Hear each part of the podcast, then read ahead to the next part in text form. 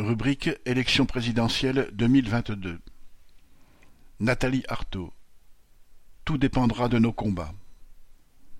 Entre le 1er et le 6 mars, Nathalie Arthaud a poursuivi sa série de meetings à Orléans, Reims et Strasbourg. Elle a également rencontré plusieurs dizaines de lycéens et étudiants à Caen et animé un débat à la fête régionale de lutte ouvrière à Metz.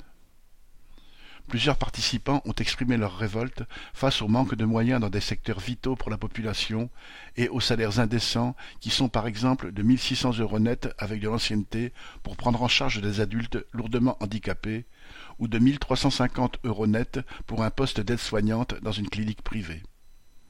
À cause du manque de structures d'accueil, une mère de quatre enfants disait devoir payer 500 à 600 euros de garde par mois si elle voulait travailler. Un étudiant avec une bourse de 400 euros par mois et un loyer de 250 euros, qui est obligé de sauter des repas, demandait à Nathalie ce qu'elle pourrait faire pour lui. Un jeune éboueur, constatant que ses collègues sont cassés par le travail bien avant la retraite, lui demandait si elle ramènerait la retraite à soixante ans, et plusieurs participants demandaient comment elle appliquerait son programme. Nathalie a donc rappelé qu'elle ne se pose pas en sauveur suprême. Je ne dis pas moi présidente. Je ne suis pas une vendeuse de promesses. Ce dont nous avons besoin pour vivre, il faudra l'arracher.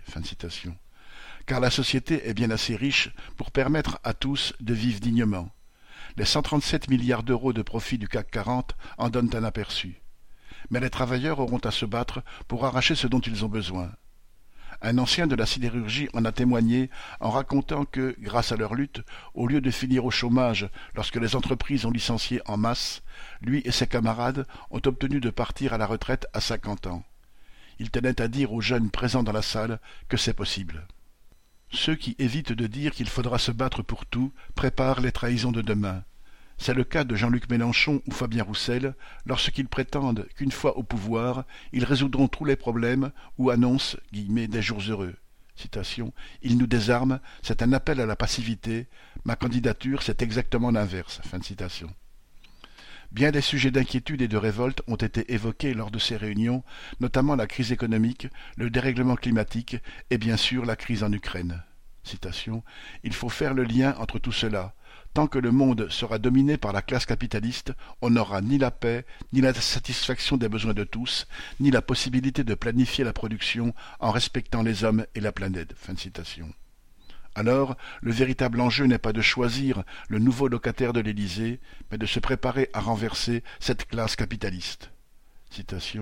Oui, on peut vivre mieux, mais moi je ne baratine pas. Cela dépendra de nos combats et de rien d'autre. C'est bien l'idée la plus importante à faire entendre dans cette campagne présidentielle, au moment où les candidats redoublent de promesses. Nathalie a quelques occasions de s'exprimer dans les médias, mais très peu de temps pour développer ses idées. Alors, comme l'a dit un camarade, il faut que chacun soit, citation, une télé sur pattes pour les faire connaître autour de lui.